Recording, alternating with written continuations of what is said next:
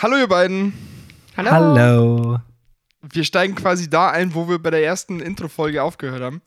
Ähm, wir haben das erste richtige Thema. Und zwar Einsteigermaschinen. Wir fangen an mit Siebträgerkram.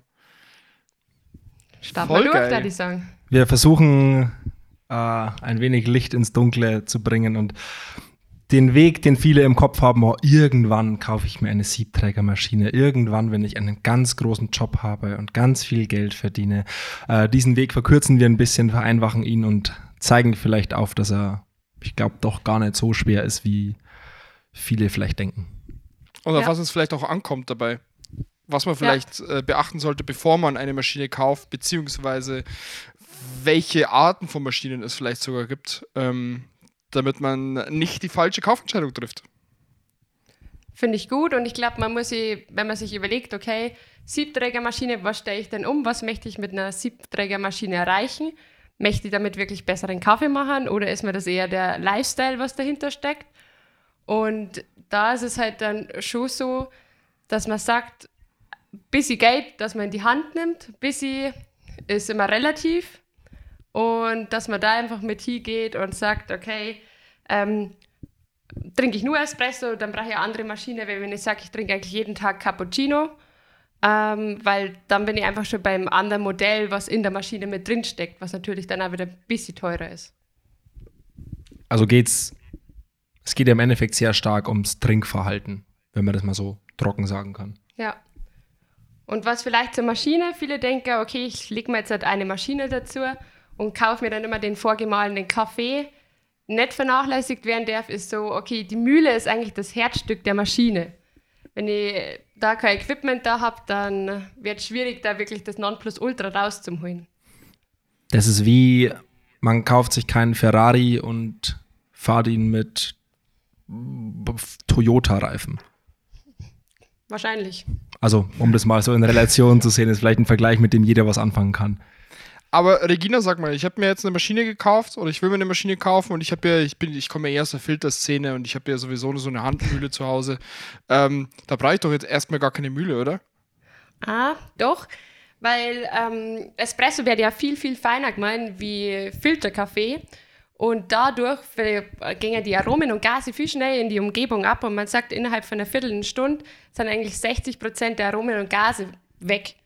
Das heißt, jetzt lasse ich den mal, keine Ahnung, am Montag kaufe ich mir, am Wochenende möchte man einen Kaffee machen, dann liegen da sechs, sieben Tage dazwischen und das ist halt, ja, es ist was Braunes in der Tasse, aber nicht die Aromen, was der Kaffee eigentlich bringen kann. Und Crema ist auch weg.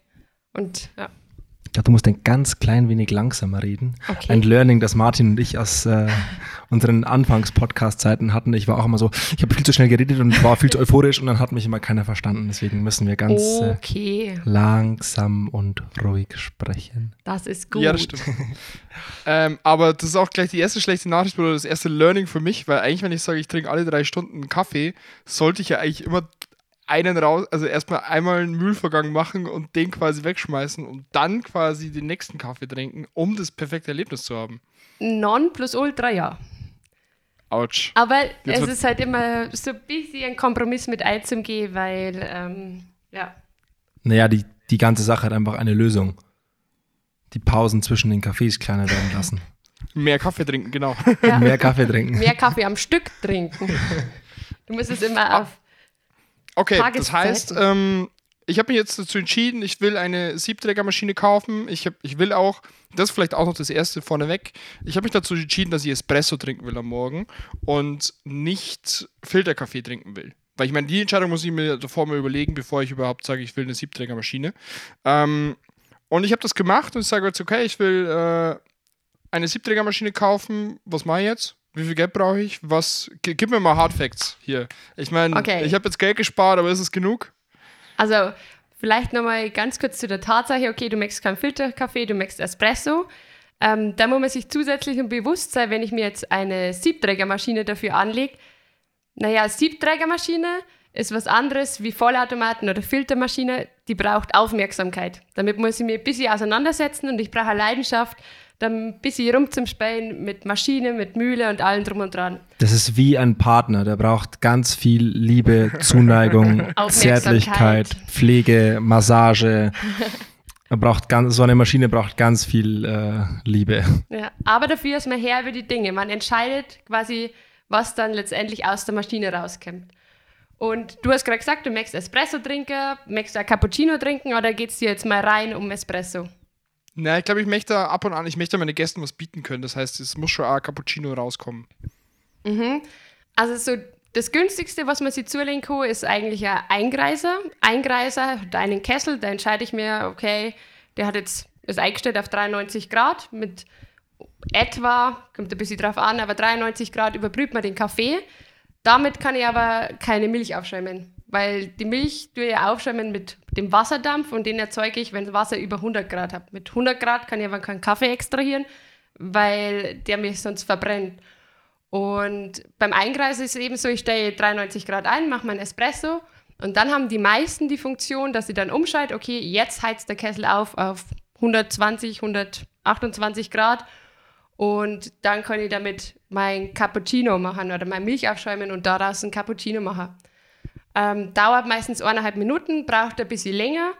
Ähm, das Ding ist, wenn ich dann nochmal ein Cappuccino machen möchte, das heißt nochmal Kaffee brühen, muss ich die Maschine erst kurz wieder abkühlen lassen und dann fängt es von vorne an. Und wenn man das jetzt jeden Tag macht, das ist für die Heizung sehr, sehr anstrengend.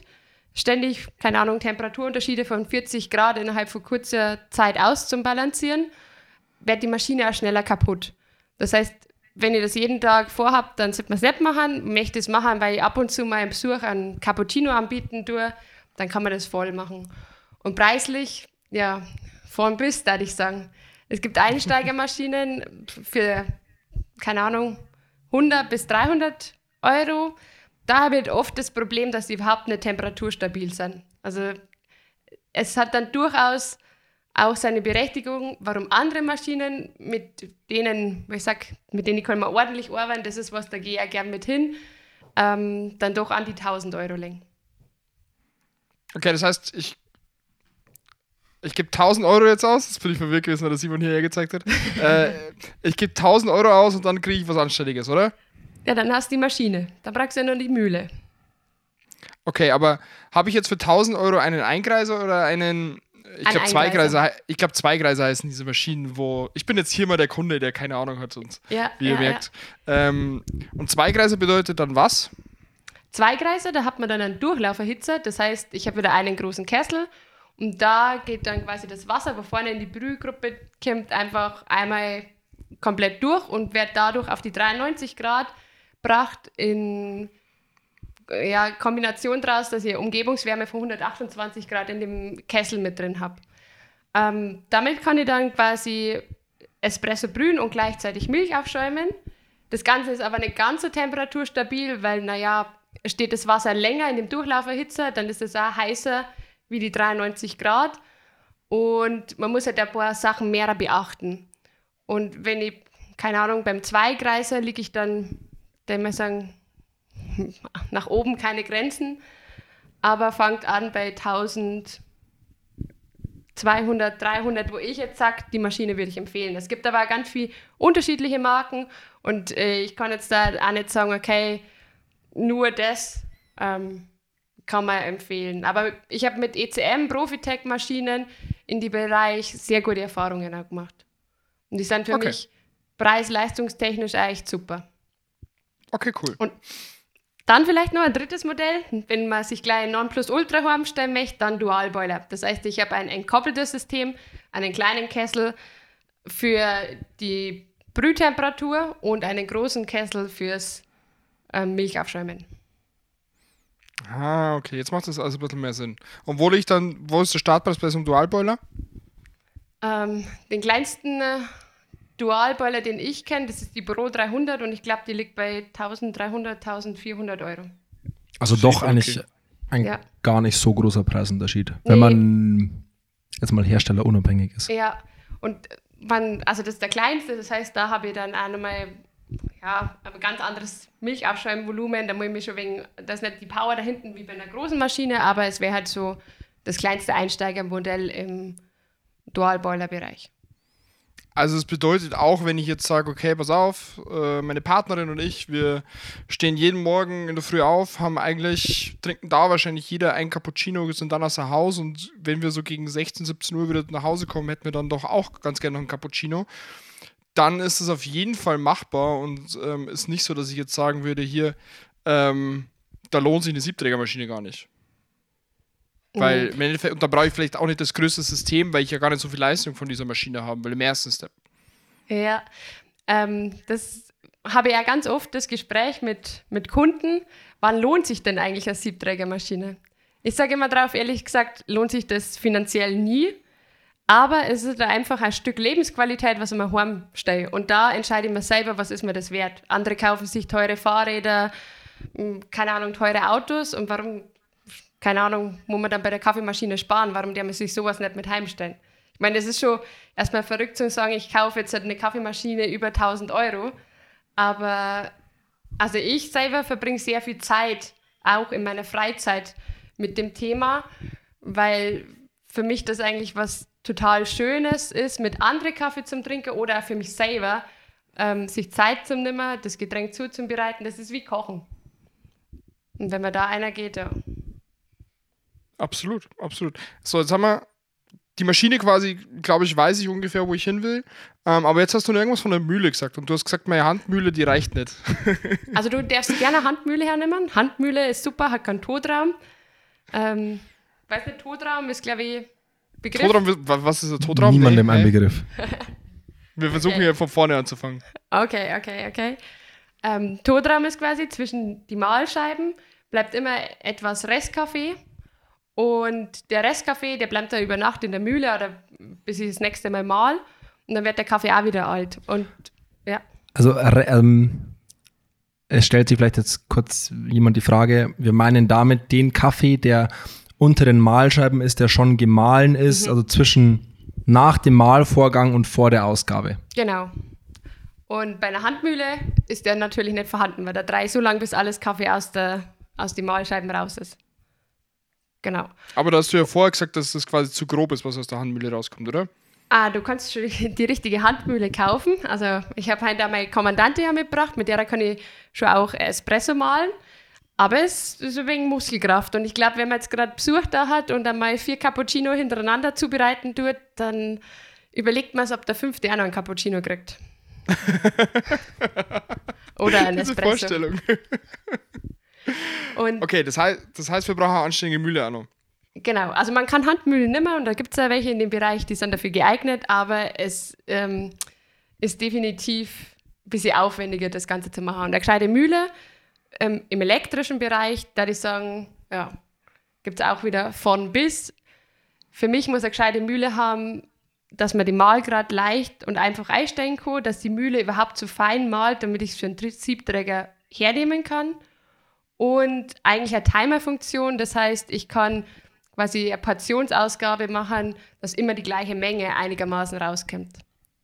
Habe ich das nicht, müsste ich, wenn ich alles perfekt mache, ähm, jetzt mal mit Waage arbeiten. Und da kenne ich viele Leute, die machen das vielleicht einmal, aber dann haben sie keine Lust mehr und dann machen sie so Pi mal Daumen. Und das Herz immer, man glaubt es nicht, wenn man es nicht ausprobiert hat, ein Gramm bei Kaffee im Siebträger macht sehr viel Unterschied im Geschmack. Das ist genau, das, was wir immer wieder diskutieren, by the way. Genau dieses Thema hatten wir vor einer halben Stunde hier. Ob 20,5 oder 21 Gramm und in welchem Sieb und it's a never ending story. Genau, genau. deswegen macht es, glaube ich, Sinn, äh, einfach Geld für die Mühle auszugeben, weil, wie du vorher schon gesagt hast, nach einer Viertelstunde gehen viele der Aromen verloren, verfliegen einfach, weil der Kaffee vorgemahlen wurde. Und gleichzeitig, glaube ich, will sich niemand überlegen, ob der Gast jetzt noch einen Cappuccino kriegt oder nicht, weil äh, die Handmühle dann doch so viel Arbeit ist, dass es viel zu anstrengend ist. Auch Und mal ganz. Ja. Sorry, red weiter. Und das richtiges Zelebrieren quasi wäre eigentlich, wenn du sagst, okay, ich mache erstmal mit meiner Handmühle Kaffee und ähm, spann das dann ein. Aber auch blöd, wenn ich dann zum Beispiel zu wenig Gramm drin habe. Also das sind ja alles so, so Faktoren, die mir so eine elektrische Mühle, die ja gar nicht so viel Geld kosten eigentlich, ähm, viel vereinfachen können. Und wenn man mal sieht, was so eine gute Handmühle, die auch Espresso malen kann, kostet, da Aber bin ich nicht mehr weit weg von der elektronischen Mühle. Äh, Regina, red mal Tacheles Preis für eine Handmühle, für, äh, für eine ordentliche elektrische Mühle für zu Hause zu einem Einsteiger So gute 400 Euro, würde ich sagen. Also wir sind bei, wir schaffen es für unter 1500 Euro ein ordentliches Set zusammenzustellen, ein Setup, mit dem man zehn Jahre auf jeden Fall happy ist. Ähm, ja, ich würde sagen, nach oben ist es quasi immer frei und umso mehr man sich mit dem Thema beschäftigt, umso mehr anspruchsvoller wird man, wa- was das mit der Maschine angeht.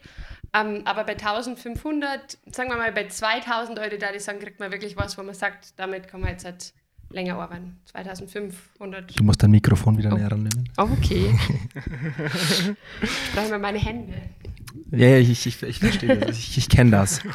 ähm, weil es, ich habe einen guten Freund. Mein, ein guter Freund, Lukas, äh, hat mich vor ein, keine Ahnung, sechs, sieben Wochen gefragt. Dein Ohrhörer kratzt wahrscheinlich, gell? Meine fallen immer raus. Also, weil der ist kaputt.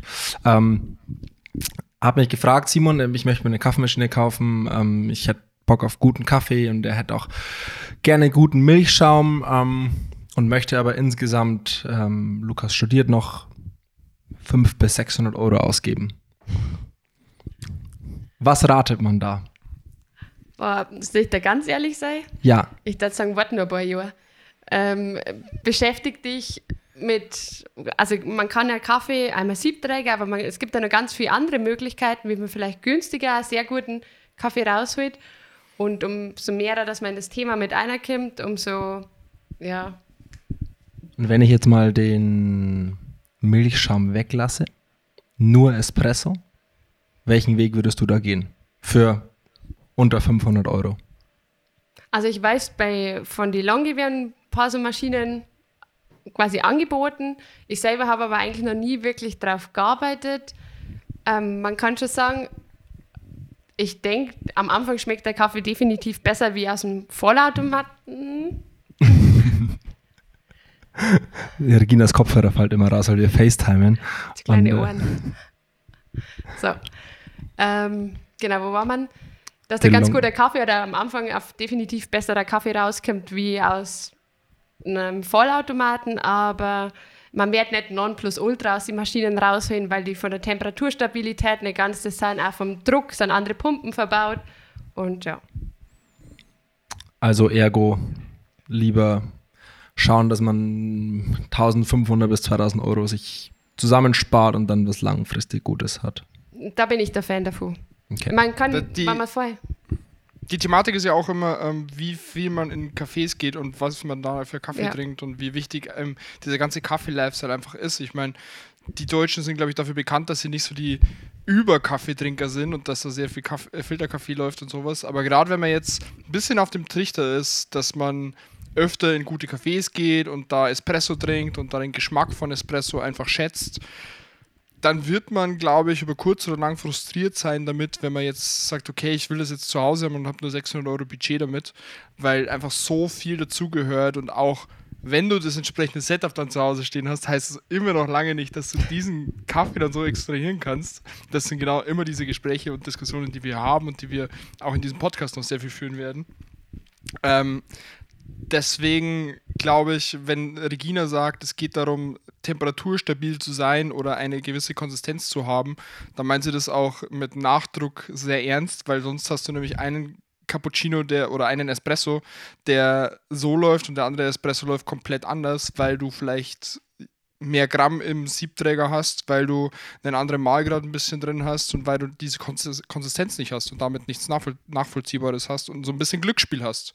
Und ich kann mir vorstellen, dass das jemanden ziemlich schnell frustrieren wird, wenn er dann gleichzeitig wieder in ein gutes Café geht und sagt so, hier, ähm, warum schmeckt das bei denen immer so gut und bei mir zu Hause nicht? 100% Zustimmung. Äh, wollen wir das Ganze mal ganz kurz zusammenfassen und dann, Ja. oder gibt es da irgendwas Wichtiges zu sagen?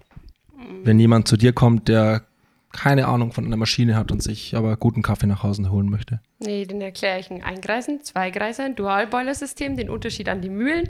Vielleicht kommt man da noch was. Eine sehr interessante Mühle, wo ich bis jetzt aber nur drüber gelesen habe, noch nicht selber ausprobiert habe, ist die Nietzsche One. Die ist so konzipiert, dass man überhaupt keinen Totraum mehr hat und ist aber eine elektrische Mühle. Kommt aus Großbritannien und ist quasi so ein bisschen Startup-Unternehmen. Da hat quasi ein Wissenschaftler ähm, sich länger damit beschäftigt, die Materialien so zu verbauen, dass das genau so rauskommt, wie man es haben möchte und die Mal gerade sofort umstellen, ohne dass man da irgendwie viel Kaffeereste übrig hat. Geil. Ja. Mega. Ist ja mega. Und ich meine, ich kann jetzt ganz viel nur über Mühlen verzeihen, welche ich extrem gut finde, von Partikelgröße. Anderes Thema. Genau. Da kommen ja, wir noch dazu. Und wir sind, wir sind ja kein Verkaufspodcast hier, sondern wir sind ja prinzipiell ja, jemand, der einfach nur eben einfach nur eine Erfahrung teilen will. Ich meine, das kommt dann immer noch auf die individuellen, individuellen Menschen an, was er wirklich ausgeben will und sowas. Ja. Ähm, und vielleicht da, ich möchte da keinen irgendwie jetzt halt entmutigen und zum sagen, okay, ich habe nicht mehr wie 600 Euro, ich beschäftige, äh, beschäftige dich lieber nicht mit Kaffee, das gar nicht. Es gibt da andere Möglichkeiten und da, ich habe ich mache auch Kurse und in den Kurse habe ich oft Leute da, die haben halt die lange Maschine und haben da auch für die Leidenschaft dazu entwickelt und die machen halt dann später ein Update und holen sich dann andere Maschinen. Wenn sie sagen, okay, jetzt halt habe ich einen Beruf oder bin umgestiegen und jetzt kann mir das auch leisten. Also es gibt Einkreiser, wenn man nur Espresso trinken will, wenn man ab und zu einen Besuch hat. Ab und zu mal einen Cappuccino dazu machen will, mit viel Zeit und Muse kann man da auch noch Milch schäumen, aber man hat einfach nicht so die Leistung dahinter. Wenn man regelmäßig Cappuccino trinkt, dann sollte es mindestens ein Zweikreiser werden und wenn man ganz eskalieren möchte, dann ein Dualboiler und das ist natürlich preislich von unten nach oben aufsteigend äh, bis fast ohne Grenzen. Und die Mühle ist sehr, sehr wichtig und overall 1500 bis 2000 Euro und dann gibt es was richtig ordentliches. Ja. Und was, äh, was es da so gibt, ähm, welche Maschinen da interessant sind, ähm, das packen wir in den dazu passenden Beitrag, oder? Glaube ich mal. Genau. Entweder das oder ähm, wir finden eine Lösung dafür auf alle Fälle. Ihr werdet auf jeden Fall auf unserem Blog ähm, dazu alles finden. Genau. Es gibt auch einen entsprechenden Blogartikel dazu eben und dementsprechend schaut euch da einfach mal um, lest, lest euch nochmal rein. Und wenn ihr Fragen habt oder irgendwas jetzt unklar war oder so, wir haben den Instagram-Account, wir haben den Blog, auf www.tuweitlamas.com könnt ihr uns da kontaktieren. Ihr könnt auch da mal ein Kontaktformular, ihr könnt Regina direkt schreiben, ihr könnt Regina vollballern mit Fragen. Ihr könnt auch bei Regina im Laden vorbeikommen. Sie arbeitet nämlich bei Reorik, wo es äh, hervorragenden Kaffee nicht nur gibt, sondern eben auch äh, die entsprechende Maschinenberatung und ähm, Kaffeekurse und alles. Und genau, haben wir noch was? Nope. Dann sagen, sind wir durch. Nice, das erstes Thema. Ciao, ciao.